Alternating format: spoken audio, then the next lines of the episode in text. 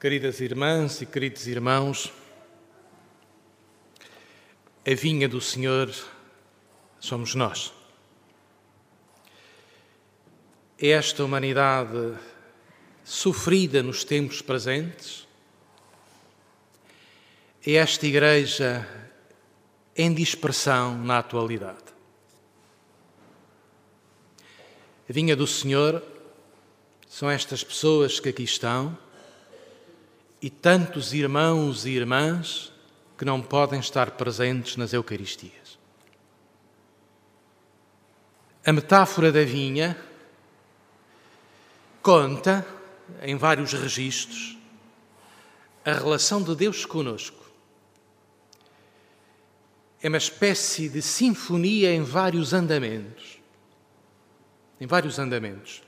E as leituras de hoje apresentam-nos três andamentos. Primeira leitura, podemos dizer,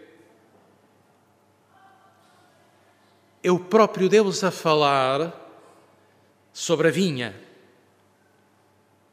numa canção de amor cantada por um poeta lírico e profeta chamado Isaías, na escadaria do Templo de Jerusalém.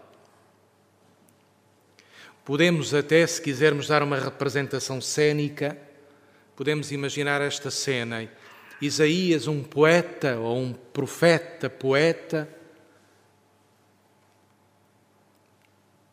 vou dizer eh, com, muito, com um estilo contemporâneo, na altura não existia de guitarra na mão, a cantar uma canção de amor. E nós vamos ver as pessoas curiosas a reunirem-se à volta dele na escadaria do templo. Meu amigo tinha uma vinha, plantou, cuidou, fez tudo por ela, colocou uma sebe, protegeu-a acarinhadamente, dedicou-se à vinha e a vinha, e a vinha só deu agraços, não deu fruto. É a voz, através do profeta, do lamento de Deus em relação a esta vinha, que não responde e que, pelo contrário, os chefes de Israel estão a fazer a guerra, estão a semear a violência, estão a semear a corrupção, a vinha do Senhor é um território devastado. O salmo é outro andamento. É a própria vinha que fala, que fala de dor e a dizer, a queixar-se a Deus. Outro registro. Senhor, tu esquecestes desta vinha. Nós hoje estamos um campo de passagem de todos os exércitos um campo por onde entram todos os animais impuros, os javalis. Os javalis é a expressão dos povos estrangeiros que vinham ocupar a terra, devastar a vinha. Aquela vinha que tu arrancaste do Egito e plantaste é hoje uma vinha devastada por todos os povos. Onde estás, Senhor?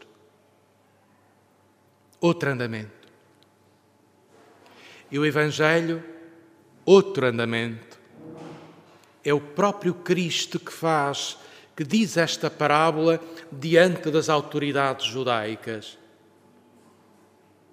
Um proprietário que entrega a vinha aos vinheteiros, eh, como é que isto se diz em linguagem um bocadinho portuguesa, não sei, eh, aos arrendatários,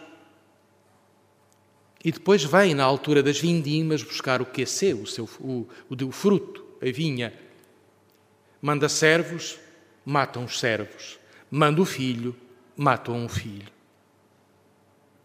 Porque aqueles arrendatários quiseram ficar com a vinha que não era deles, apoderaram-se do que não era seu e responderam com a violência, com o, com o homicídio, com a devastação, aumentando sempre mais o grau de violência.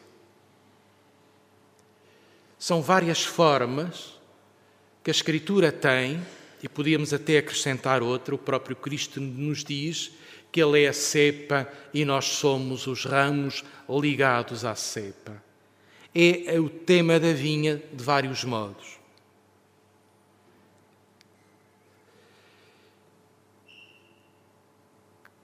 Faço este, esta reflexão. Nós, no momento presente, podemos dizer que a vinha do Senhor também está devastada pelo, pela pandemia. A vinha do Senhor, este território também está devastado pela pandemia. Muitos irmãos e muitas irmãs estão dispersos em suas casas e não podem sair. A nossa comunidade está reduzida ao mínimo. E mesmo assim chegamos, vimos cá, será que posso ir? Será que ainda tenho lugar para mim hoje, com inscrição prévia? Muita gente fica de fora. São tempos difíceis que nos incomodam a todos. E vem, é oportuno que nos possamos dizer que a vinha do Senhor está entregue à bicharada. E todavia temos aqui uma responsabilidade de nos congregarmos. Esta semana tivemos eh, uma reunião do Conselho da Comunidade uh, e cá de continuar, porque estamos a fazer um discernimento. Como é que nós havemos de nos governar nestes tempos difíceis? Surgiu uma ideia que comunico a todos, que faço minha e comunico a todos. Vamos refazer, cada um por si, a rede dos nossos contactos e das nossas relações. É uma tarefa, digamos, que começa por mim, capelão, e em cada um de vós. As pessoas que nós conhecemos do rato, que não vemos há muito tempo, que não sabemos delas, vamos ter um telefonema, vamos mandar uma comunicação, vamos nos interessar sobre a situação em que elas estão. É um primeiro momento e, se calhar, o mais importante possível fazer na atualidade. Todos somos pastores e cuidadores uns dos outros. Há uma comunidade que nós não vemos aqui. Nós vemos aqui reunidos mas há tantos irmãos nossos que vinham aqui, que vão a outras comunidades ou que não sequer vão. Vamos recordá-los. Vamos procurá-los. Vamos marcar uma presença. Vamos fazer uma ligação. Vamos exercitar esta consciência de que queremos ser a vinha do Senhor bem cuidada e bem tratada. Isso está nas nossas mãos. Outra ideia também eh, que gostei e que faço minha é, ao longo deste ano, marcarmos as atividades da nossa capela por coisas suaves e com beleza. A beleza como antídoto, como antídoto ao mal presente. A beleza como redenção. Pela música, pela arte, pela poesia qualquer pela cultura, e a cultura tem sido a grande sacrificada dos tempos presentes. E digamos, este apelo que foi feito à comunidade do rato é o cumprimento da comunidade do rato no seu melhor. Nesta sua relação com a beleza, com a cultura, com a poesia. E como nós, com os meios que temos e a riqueza e a pobreza que temos, talvez nos possamos cumprir com um estilo com uma proposta de leveza cultural, de beleza, eh, para consolar e para dizer que a vida não fica apenas humilhada com as circunstâncias difíceis. Há beleza, há arte, há amor, há criatividade eh, que podem e devem ser expressas. Do Evangelho Jesus está a falar com as autoridades, está a provocá-las, está a denunciá-las, porque as autoridades de Israel são aqueles vinheteiros que matam os profetas e vão matar o filho. E Jesus, ao dizer que vão matar o filho, já está a preanunciar a sua própria morte.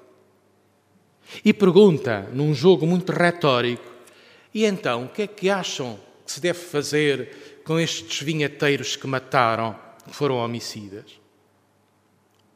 E é curioso que as autoridades que estavam a ouvir Jesus responderam: mandará matar sem piedade esses malvados. O que é que o dono da vinha deve fazer?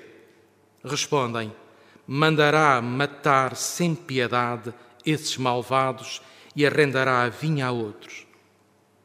É curioso. É curioso que aqueles que matam respondem com mais violência, porque há dentro deles o instinto da morte, não há piedade. Mandará matar sem piedade. O que custa nesta parábola, o que custa nesta parábola é a ausência de piedade, de compaixão. É a violência da morte ativada até às últimas consequências, de um modo cego. Mataram os servos, mataram o filho para se apropriarem da vinha que não era deles. Mas é curioso a resposta de Jesus, que é a resposta do Evangelho. Jesus cita um salmo. A pedra que os construtores rejeitaram tornou-se a pedra angular. Diga assim: não é por aí que Deus vai. Não é por aí que Deus vai. Aqueles que são rejeitados e aqueles que por vezes são mártires e são vítimas e são humilhados, são aqueles pelos quais Deus conta a sua história de amor e faz a sua história de salvação. Os escolhidos do mundo são os instrumentos da santidade de Deus. São Paulo diz-nos isto de, uma, de um modo maravilhoso. O que o mundo escolhe e rejeita como louco é o que Deus escolhe e apresenta como inteligente, como santo. Somos esta vinha apaixonada, querida, cultivada por Deus. Mas nos tempos que correm, também exige que cultivemos as relações dentro da comunidade e uns com os outros.